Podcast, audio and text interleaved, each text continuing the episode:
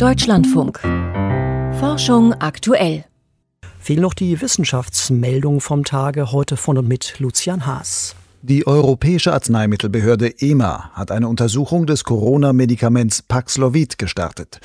Es geht darum, den EU-Ländern einen frühzeitigen Einsatz dieses Medikaments in Notfallsituationen zu ermöglichen, noch vor einer offiziellen Marktzulassung. Paxlovid wurde vom Pharmaunternehmen Pfizer entwickelt. Vorläufige Testergebnisse einer laufenden klinischen Studie hatten nach Angaben von Pfizer gezeigt, dass das Medikament das Risiko von Krankenhauseinweisungen und Todesfällen bei Covid-19-Patienten um fast 90 Prozent senken kann. Paxlovid behindert eine starke Vermehrung der Coronaviren im Körper. Die EMA prüft nun diese Ergebnisse zusammen mit Daten zur Qualität und Sicherheit des Medikamentes. Spürhunde können eine Corona-Infektion erschnüffeln und diese von anderen viralen Atemwegserkrankungen gut unterscheiden.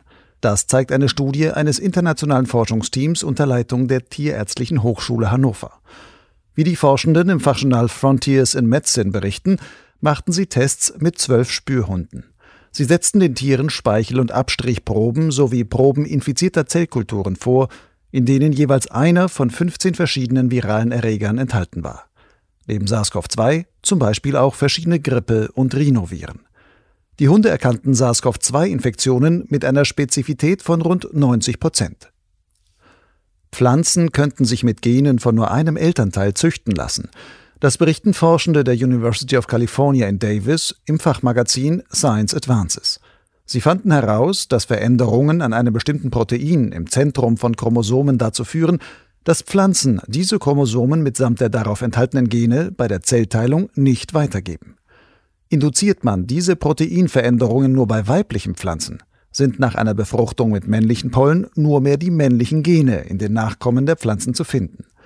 Diese Technik eröffnet Züchtern neue Möglichkeiten, sogenannte haploide Pflanzen mit nur einem einfachen Chromosomensatz zu erschaffen.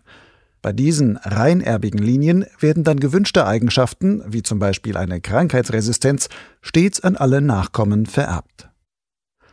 Die NASA will einen kleinen Atomreaktor zum Mond schicken. Der Reaktor soll dort über eine längere Zeit als leistungsstarke und von der Sonne unabhängige Energieversorgung für kommende Mondmissionen dienen.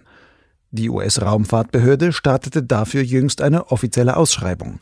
Bis Mitte Februar 2022 können private Unternehmen Pläne für ein solches System einreichen. Ein möglicher Transport des Reaktors zum Mond ist für Ende dieses Jahrzehnts geplant.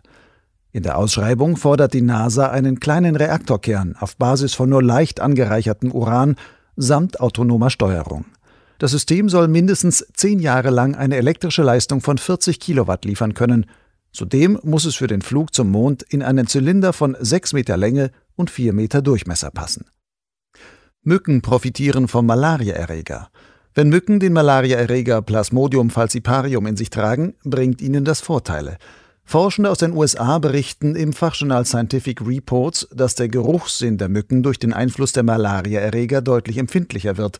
Das heißt, den Mücken fällt es dann leichter, Nahrungsquellen zu finden, darunter Menschen, von deren Blut sie sich ernähren und die sich dabei mit Malaria anstecken. Die erfolgreiche Symbiose von Insekten und Erregern liefere auch eine Erklärung, warum Malaria eine global derart persistente Krankheit ist, heißt es in der Studie